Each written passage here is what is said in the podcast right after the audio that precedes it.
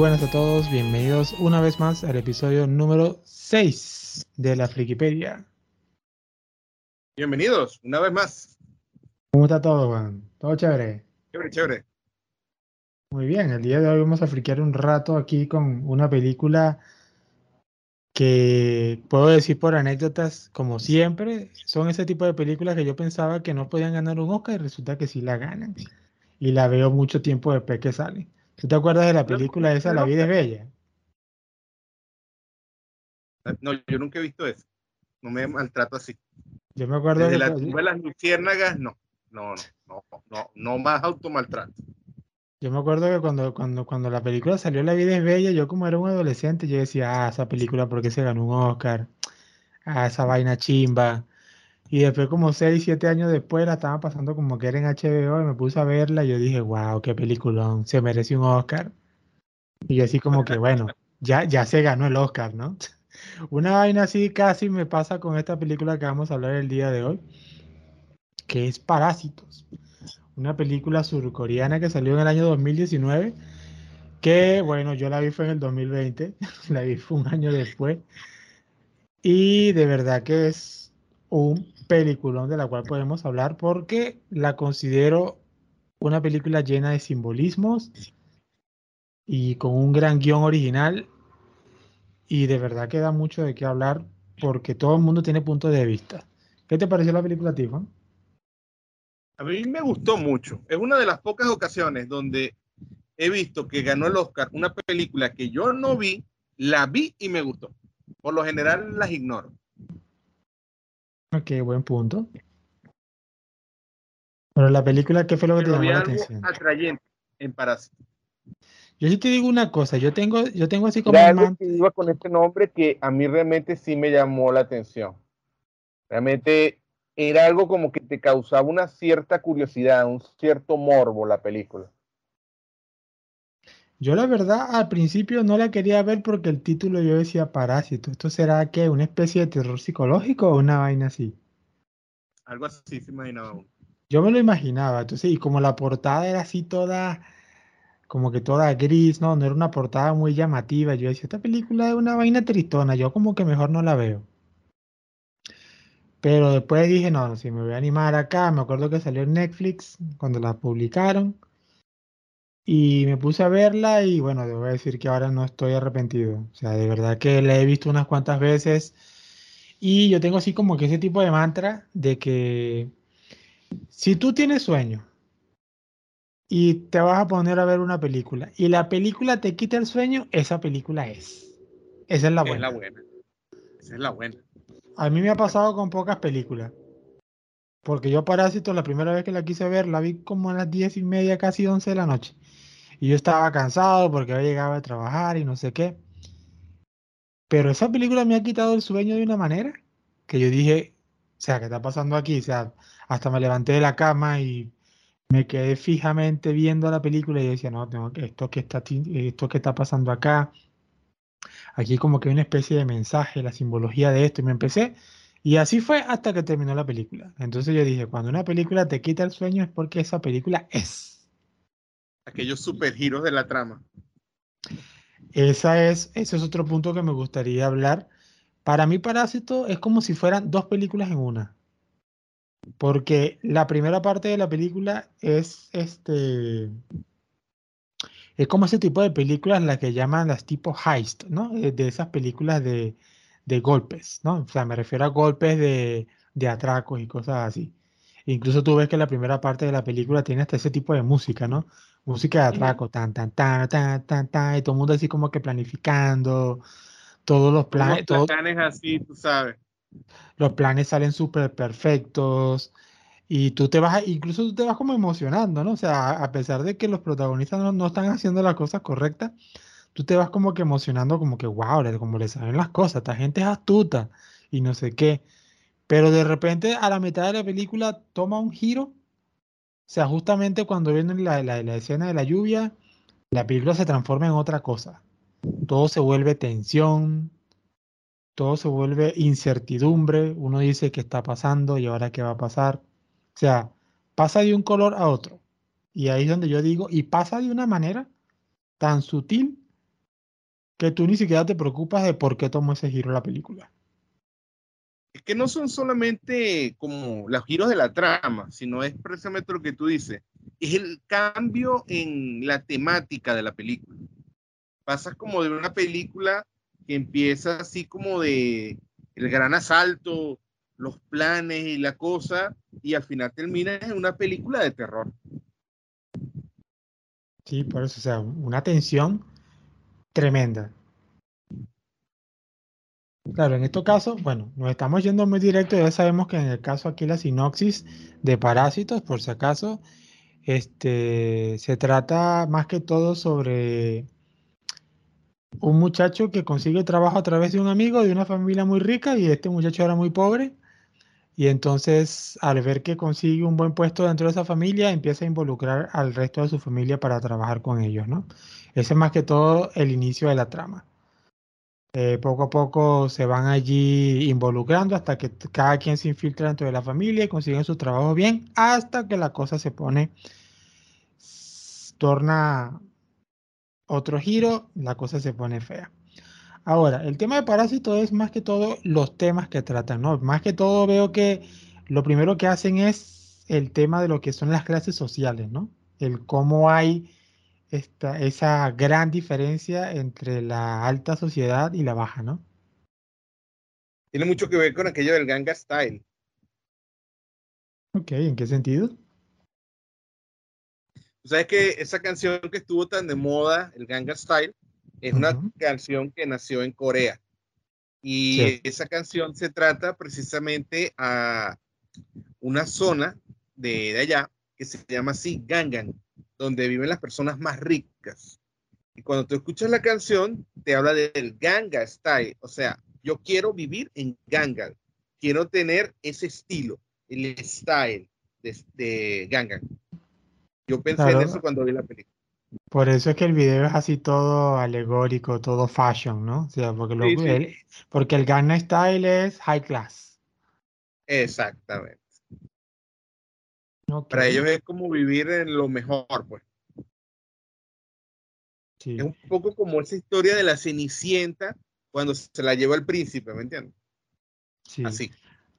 Otra cosa que me pareció muy interesante de la película, este, no soy ningún tipo de, experto en, en, cine, ¿no? Pero puedo ver cómo muchos jugaron con los ángulos en esta película. Si tú te das cuenta, cada vez que el chico iba a la casa de la familia rica, siempre los planos eran como que siempre virando hacia arriba, como que si el chico estuviera subiendo las escaleras al cielo, una cosa así. Y cuando va a su casa es todo lo opuesto, va cuesta abajo. Era como lo más bajo de lo bajo, bajo las cloacas, literalmente. Claro, y otra cosa que me pareció sorprendente es el baño de la familia. O sea, el baño incluso, el, el, váter, la poseta, como le queramos decir, al, al, a donde se hace caca, este, incluso estaba por encima de ellos. O sea, las tuberías estaban por encima de ellos. O sea que. Era como el trono de hierro. Tenías que subir una escalera para sentarte en el trono. Sí, una cosa así. O sea, tú te das cuenta de que viven en lo más bajo de lo bajo.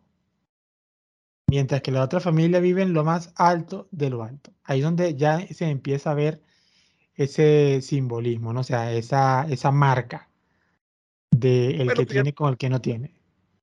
Como la historia de las, las historias de los, de los cuentos de hadas, donde el príncipe siempre vive en un castillo que está arriba de una colina y los pobres siempre viven, bueno, en lo más bajo, en las callejuelas. Sí. Parte, este, parte de la simbología que puedo ver acá, este, bueno, ya empezamos hablando con el tema de, de las tomas, cómo se ve que todo es de forma ascendente, cuando, cuando va con la familia rica, la parte descendente con la parte de la pobreza. Eh, otro tema que me gustó muchísimo fue como como esa parte de desmentir la meritocracia, ¿no? O sea, porque el chico consigue el empleo y es un poco gracioso porque él le pide ayuda a su hermana sobre, para falsificar documentos, como para impresionar, ¿no? A la dueña de la casa para decir, no, yo tengo todos los papeles acá para ganarme mi trabajo. Pero toda esa escena se va como que se, se va a la nada, porque entonces la jefa de la casa simplemente me gusta mucho hasta las expresiones, ¿no? En la película. La, la, la, dueña de la casa tiene aquel desinterés y le dice así prácticamente, mira, yo tus papeles, pues en realidad no me interesan mucho. Tú viniste recomendado por tal persona, así que yo confío en ti, así que ya te voy a decir cómo son estas cosas. O sea, esa gran escena, como te la muestran, es prácticamente desmentir o poner en claro de que la meritocracia no funciona. Es que la película te habla mucho de lo que es esa sociedad, esa sociedad coreana, donde el nivel de exigencia hacia la gente es brutal. O sea, es una sociedad donde o estás muy arriba o estás muy, muy abajo y la gente tiene que trabajar literalmente hasta desfallecer. Y también se da aquello de que es muy difícil eh, llegar como a esas cuotas de exigencia que hay en esa sociedad. Es una sociedad que presiona y presiona y presiona a los individuos hasta llevarlos casi que a la locura. Así es. Incluso parte, parte interesante de la película también es que a pesar de que se llama Parásitos y uno ve que la familia es así toda pobre e intentan como que aprovecharse, tenían esos trabajos armando cartones para pizzas. Tú puedes ver que dentro de la película hay eh, te, te muestran esas tomas donde ellos no es que eran pobres y no habían logrado nada en la vida. Ellos sí se habían esforzado. Incluso creo que la mamá había sido campeona de algo y todo, ¿no? Pero de todas maneras, con todo y esos logros, pues cayeron en la pobreza. Es que ahí es donde tú ves que es una sociedad donde el nivel de exigencia es tan grande que bueno no basta, excelente no basta, quieren más.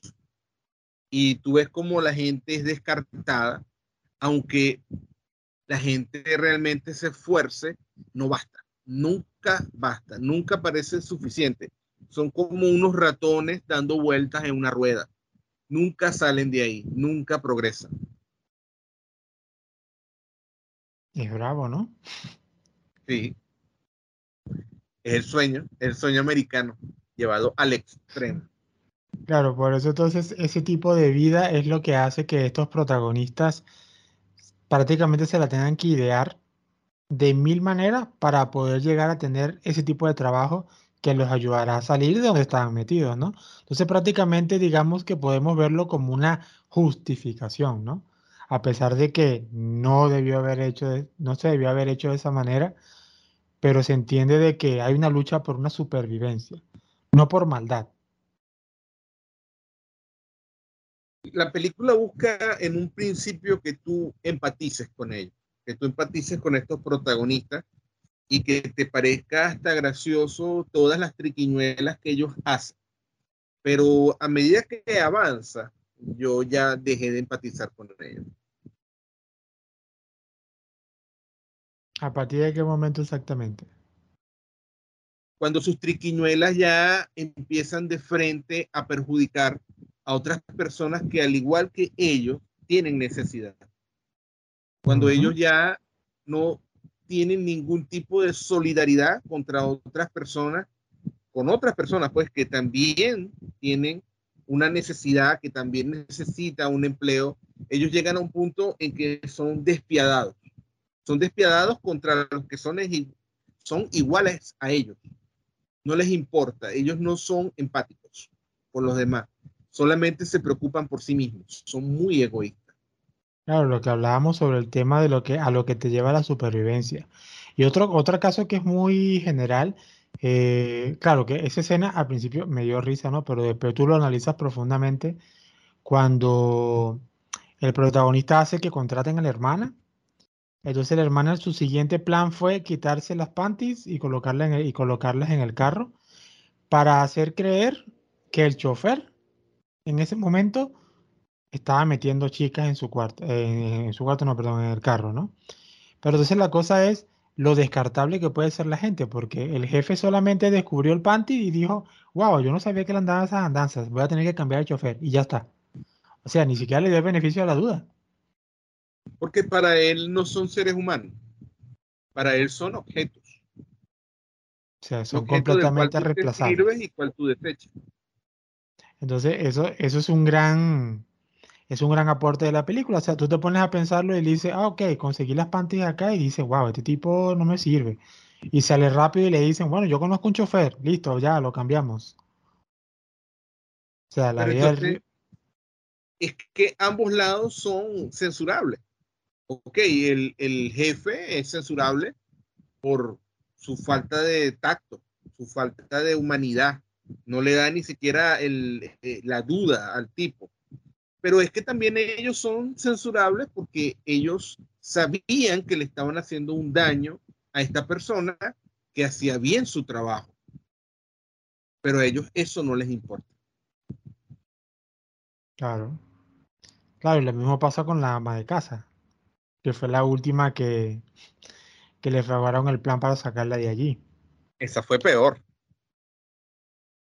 Ese fue un plan, un, plan incluso muchísimo más elaborado, porque la película tiene un avance daño físico a ella para sacarla.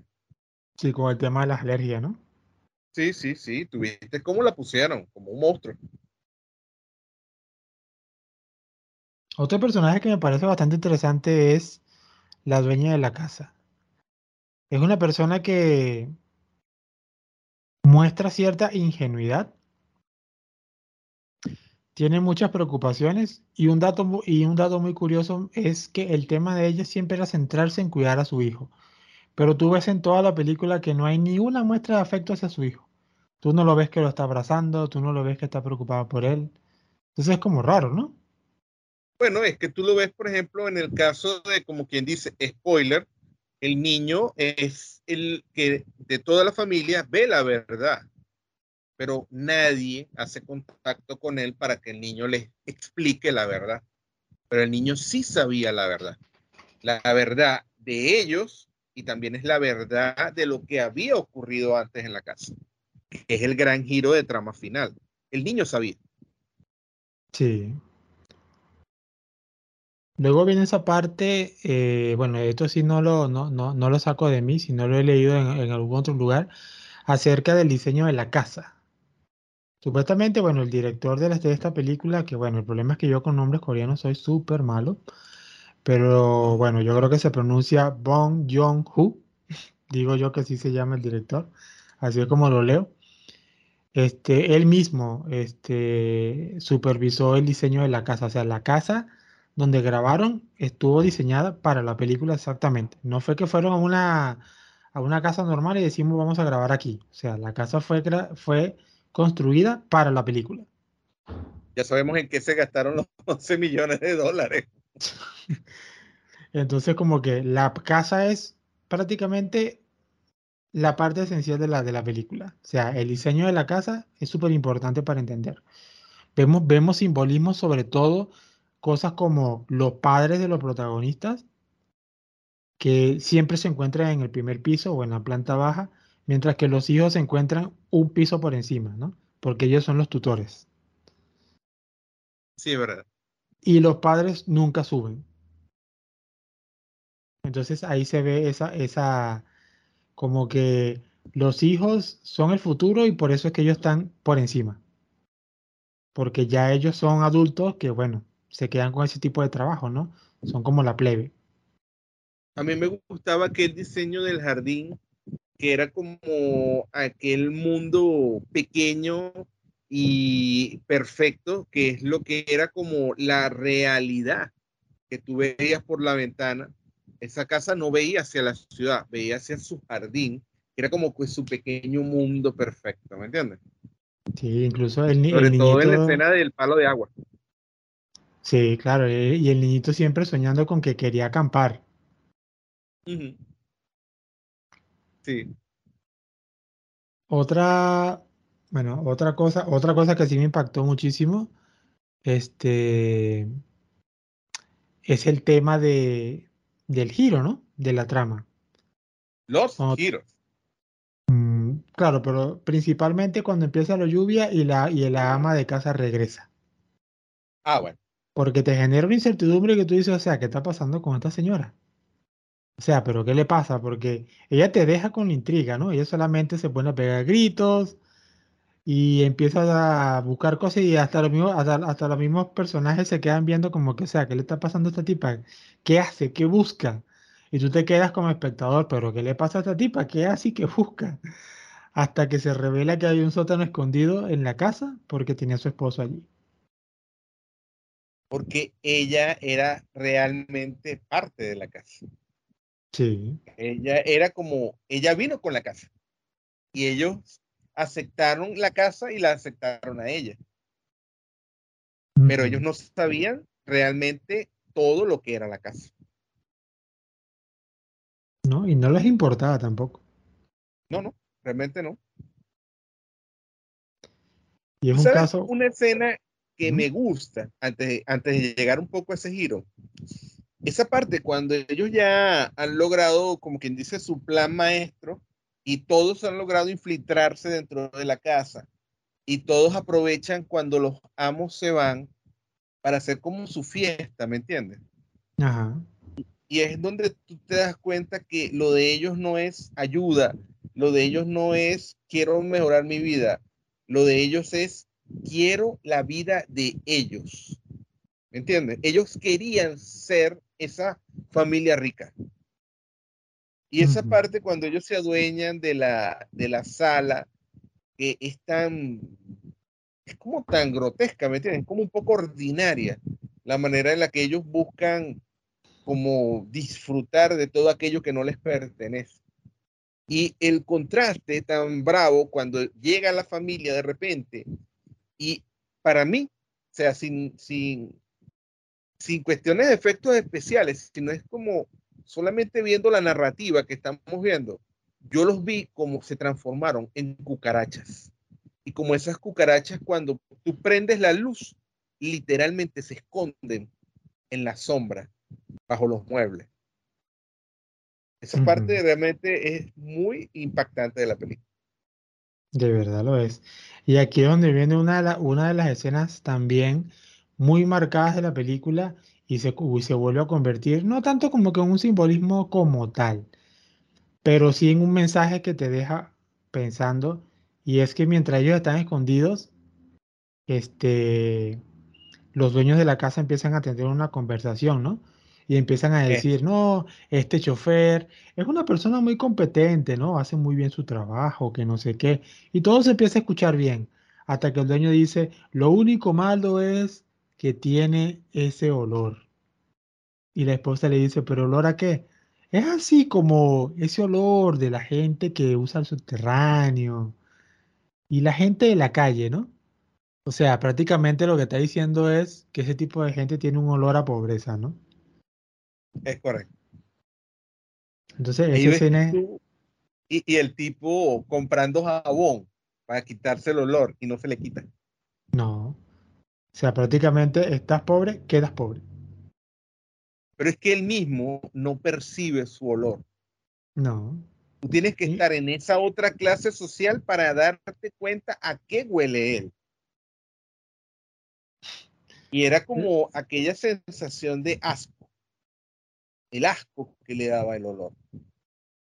Es una escena buena porque te expresa aquel, aquel sentimiento de impotencia, de humillación, de rabia del, jefe de familia, el, hombre pobre, ante aquellas palabras. Es como que te, te denigran en lo más íntimo. Sí, a pesar de que la, escena, la, escena se ve un poco cómica, ¿no? Cuando él empieza a olerse así como que él ni él ni él mismo se la creía, así como que en serio, yo huelo mal. Pero él ni siquiera se, se percata de eso, ¿no? Y el tema del olor, pues bueno, es el factor detonante al final de la película que ya lo manejaremos un poquito más adelante.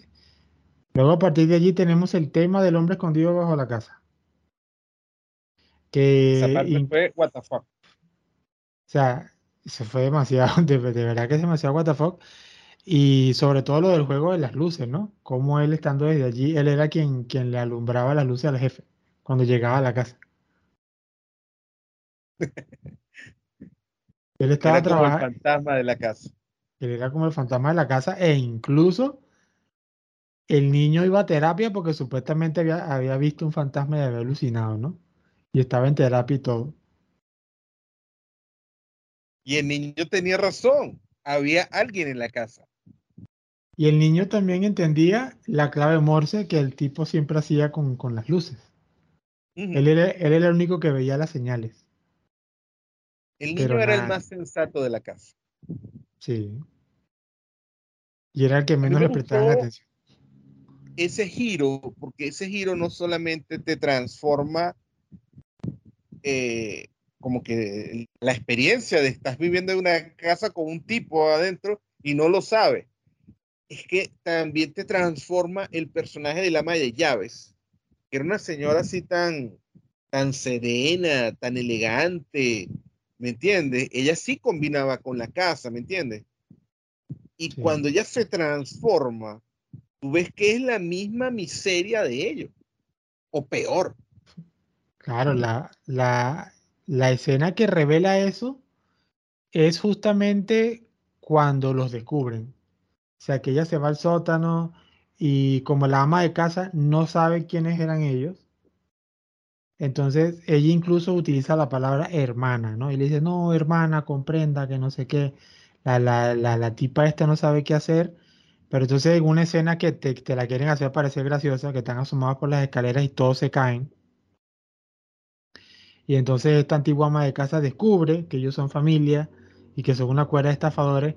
Ella ya deja de utilizar la palabra hermana y se pone como al mismo nivel. Ah, somos pobres todos. Bueno, entonces te, te empiezo a insultar y te empiezo a decir, no sé, todo un montón de cosas. O sea, dando ese mensaje de que el pobre es enemigo, el, el enemigo del pobre es otro, pobre. O sea, es correcto. Cuando, cuando te das cuenta, que, que cuando te das cuenta que, ya, que ya no está en el estatus, con ninguno, ¿no? Con ninguno, no empatizo con ninguno, aunque sinceramente casi que, que prefiero a los ricos, porque los pobres realmente me parece que realmente te pueden hacer daño físicamente. Son muy agresivos y solamente y su, su, su condición de pobre viene como incorporado, yo soy la víctima, yo soy el pobrecito. Y eso en sus mentes les justifica cualquier locura que quieran hacer. Es un poco como ese titular que salió hace poco de mi pobre hijo salió a robar como todos los días y me lo mataron. O sea, el hecho de que tú seas pobre te justifica a ti para hacer cualquier cosa. No. Entonces, ¿cómo puedes censurar el pensamiento del rico que por ser rico quiere hacer cualquier cosa también? Claro, y el gran, el gran mensaje, bueno, no mensaje, sino lo que te muestra la película es que ser rico no es malo, ¿no? No, no. Para nada, o sea, no es ese típico mensaje como que el pobre y por culpa del rico tú estás así. Puede que, se, puede que se den casos especiales, pero la película trata de generalizar de que no todo es de un solo color. No es el mensaje general, como que tú vives así porque el, porque el pobre es así. Simplemente cada quien es, en su clase social y cada quien busca justificarse.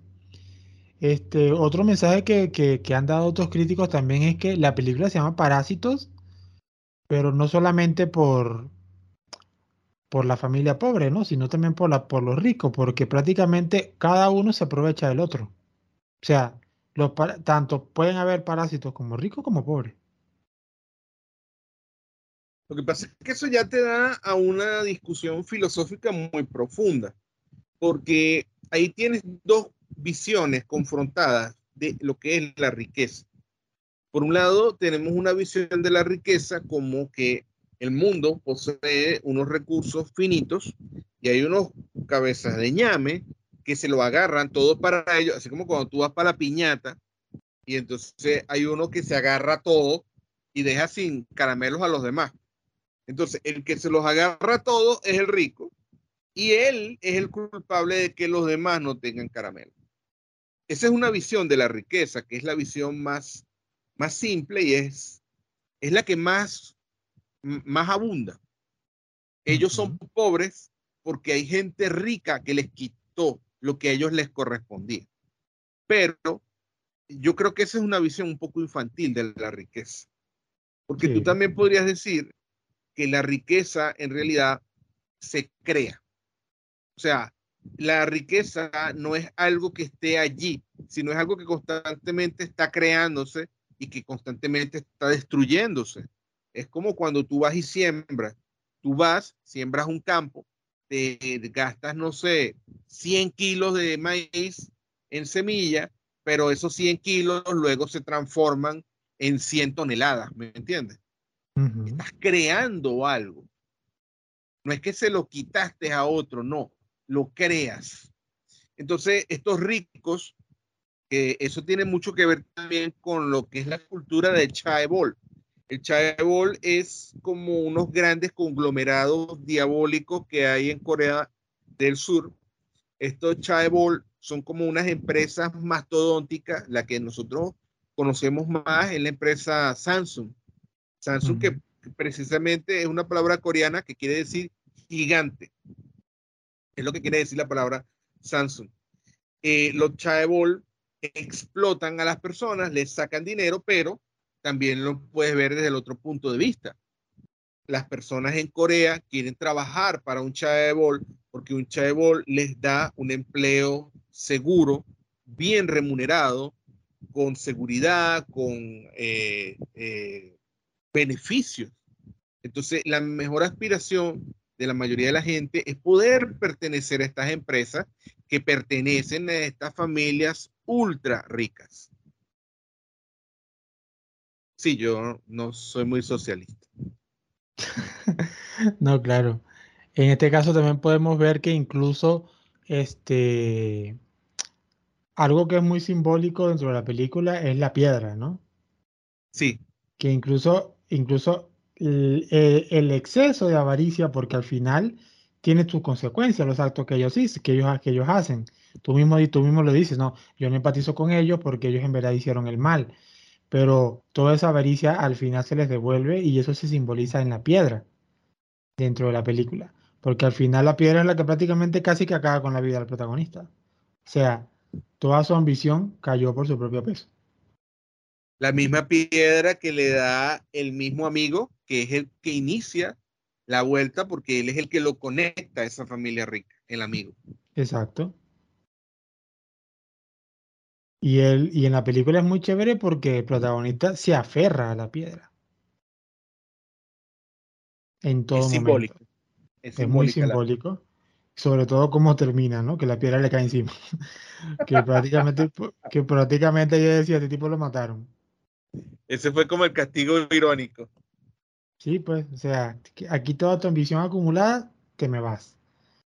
Otra cosa que me parece muy, muy chévere es el tema de la lluvia y el punto de vista cómo los ricos lo ven y cómo los pobres lo ven.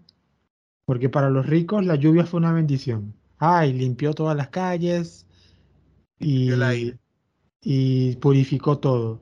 Mientras que la lluvia para los pobres fue perderlo todo.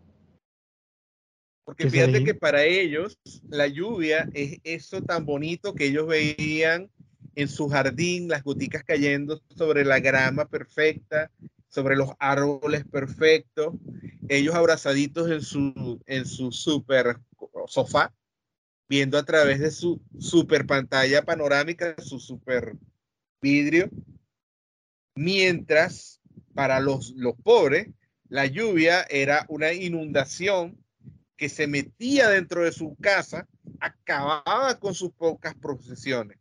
Eso era la lluvia para ellos, porque ellos vivían en la parte más baja de la ciudad, la parte que de hecho es tan baja que está por debajo de las cloacas. Para ellos no era bonita la lluvia. Oye, el agua les llega al cuello hasta, hasta terminaron en un refugio, o sea, eh, no era nada beneficioso la lluvia para ellos, mientras que los ricos estaban felices. Suele pasar.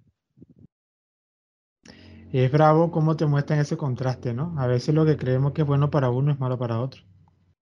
Es así como, como yéndonos al tema, saliéndonos un poco de la película, como cuando pasó el inicio de la pandemia, ¿no? Con la propaganda quédate en casa. Y hay gente que decía, estas personas sí son irresponsables, no se quedan en sus casas, tienen que tener conciencia. Pero a lo mejor tú te quedabas en tu casa porque tenías los recursos, ¿no? Comías. Mientras que el otro no se puede quedar en casa porque si no sale a trabajar no come, ¿no? Es correcto. Entonces tú te quedas con ese tema también. Es muy chévere decir, incluso hubo hasta memes de todo tipo de, de familias que decían, quédate en casa, y mientras la familia rica aquí jugaba Jenga, veían Netflix, porque son personas con recursos, el otro eh, no tenía ni siquiera para darle para comer a sus hijos. Y la única manera que lo, hiciera era salir a buscar trabajo, a arriesgarse con un virus que no sabía qué hacer pero no le importa porque él mismo decía, ¿qué voy a hacer? Tengo que salir porque si no, ¿cómo como? Y el rico lo ve así, o el, o el media, o el clase media alta, no sé cómo sea, dice que irresponsable es esta persona. Se supone, en vez de quedarse en su casa. Pero no entiende la necesidad del otro. Ahí ves tú mucho también lo que es el político, porque el político busca eh, busca la imagen de que está del lado del que está más abajo, pero en realidad no le importa. No le importa lo que pase con los que están abajo. Solamente es una imagen. Buscan identificarse con la imagen del que sufre, del que está abajo, abajo. Pero en realidad ellos pertenecen a la clase social del que está arriba. En ese sentido, son más hipócritas. Porque, por ejemplo, los ricos en la película, eh, en Parásite, esa familia rica no es que realmente está viendo la miseria y no se apiada del pobre. Es que simplemente para ellos eso no existe. Exacto. Ellos están en otro mundo, en otra burbuja de la existencia. Y tú lo ves como ellos son personas amables en realidad. Sí. Entre comillas, ellos son personas amables. Que, por ejemplo, cuando llega un muchacho le dice, ay, ¿quieres comer? ¿Quieres tomarte un juguito? Claro, incluso la, la, la, película, como, como había dicho anteriormente, no busca hacerte ver de que el rico es malo. No, no. O sea, no, no es quitarte esa imagen de que si alguien es rico, es porque llegó allí haciendo las peores marramucias y, y se aprovechó de todo el mundo. O sea, no todo es así. El objetivo de la película. Si te busca, si te expresa como que el sistema está hecho para el que es pobre, está abajo y no va a surgir. ¿Qué fue lo que ellos hicieron? Ellos rompieron las reglas. Porque eso es otra forma de decir delinquir. ¿Qué es delinquir? Delinquir es romper las reglas, ir en contra de las reglas establecidas para tú beneficiarte. Y en la película te expresan cómo esa ruptura de las reglas lo que trae es algo peor. Es una película pesimista si la ves desde ese punto de vista. Sí, incluso al final de la película que se la tiran tipo Nolan, que uno dice, ¿será que esto va a pasar o no va a pasar? pero sabemos claramente que la promesa no va a pasar. Que ya para darle como, Ya, ya como para darle este giro a la película, luego que se, luego de lo, de lo que ocurre con, con, el esposo de la antigua ama de casa, que sucede la fiesta, la fiesta de cumpleaños del niño, que es donde todo se desata. El protagonista termina casi muerto.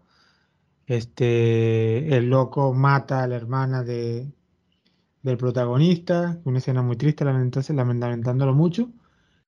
Y cuando el hijo se desmaya y el jefe y el dueño de la casa necesita buscar las llaves del carro, el olor a pobre del, del, otro tipo no lo dejaba, entonces el padre de familia agarra una rabia tremenda y termina matando al señor. Es un factor detonante demasiado bravo, ¿no? Es que te habla mucho de aquella teoría de los olores. Los olores es algo que va muy directo al, cerebro y a la emoción. O sea, él durante toda la película se sintió, el, el hombre rico, que cada vez ese olor se volvía más intenso y que cada vez estaba más a su alrededor. Él no veía la, la conspiración que estaba a su alrededor, pero la olía. Y al final él tiene como una crisis, porque él está sobrepasado por toda esta locura que está pasando en su casa. O sea, él no entiende lo que está pasando y es como que el olor lo, lo bloquea. Y el pobre es como que aquella humillación permanente que es para él ser pobre, aquella humillación que significa que aquel diga que él huele mal cuando él se esfuerza en bañarse para no oler mal y aún así no puede dejar de oler mal, explotó pues. Pero esa explosión no es solamente contra él, es una explosión contra lo que fue su vida, contra aquella sociedad en la cual él hiciera lo que hiciera, estaba condenado a fracasar y a arrastrar en su fracaso a toda su familia. No, por supuesto. O sea, él no, no, él no asesina a aquel hombre, él busca asesinar aquella realidad, aquella realidad de miseria a la cual estaba condenado. Eso sí. Claro, eh, como te digo, en ningún momento eh, se busca tener un odio hacia el rico. O sea, simplemente era una situación acumulada. Por eso desde un principio en la película te muestran que ellos sí antes tenían como que algo encaminado, solamente que fracasaron y no podían seguir surgiendo, pues.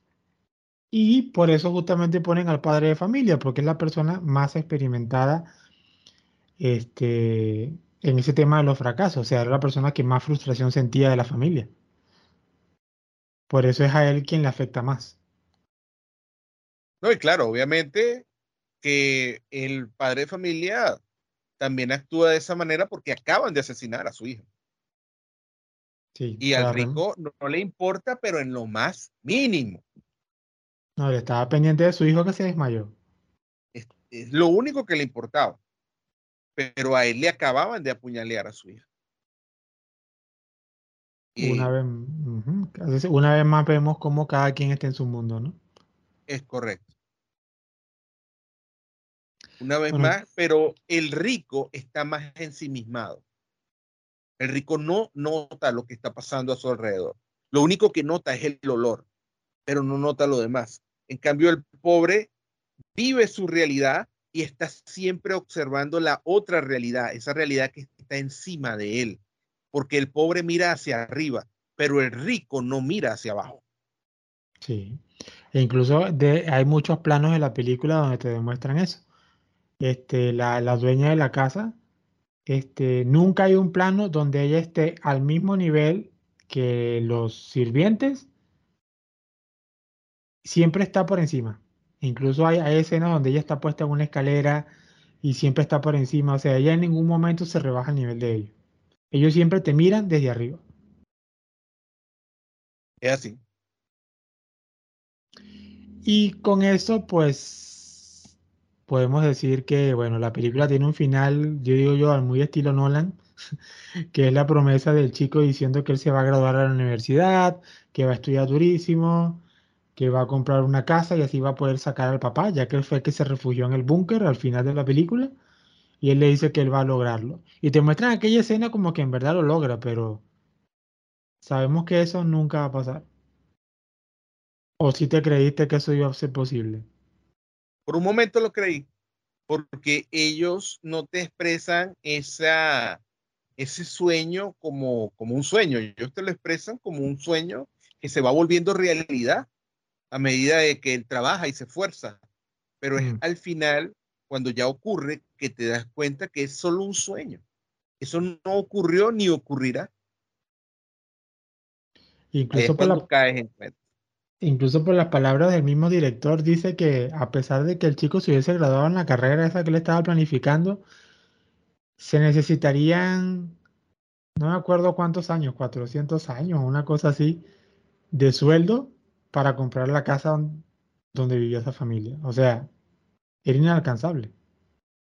No, y también te pones a pensar un poco que esa casa, después de haber ocurrido esa tragedia ahí, a pesar de que es una casa en el mejor barrio, yo digo que la gente le tendría así como que, mira, en esta casa pasó esto. ¿Me entiendes? ¿Cuánto tiempo duraría la casa sola? ¿De qué se alimentaba el padre mientras la casa estaba sola?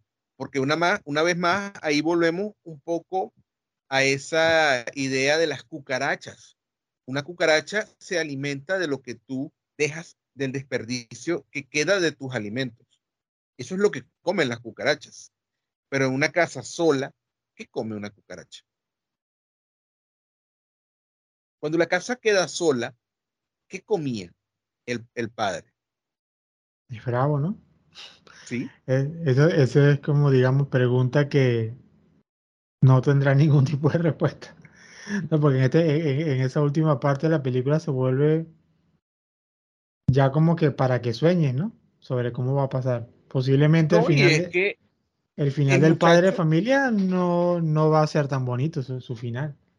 El muchacho queda solo viendo la casa a lo lejos y la casa da la impresión de estar sola realmente.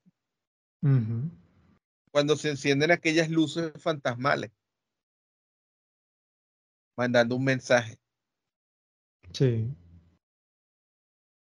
Y, es bravo porque literalmente él no puede salir de la casa. No. Si sale de la casa va preso. Lo más lógico es que si nosotros nos vamos como que, ¿qué pasó? Es que al final él, él cae preso. El hambre lo obliga a salir como una cucaracha y lo capturan. Yo pienso que eso es lo que pasa realmente al final. él lo captura.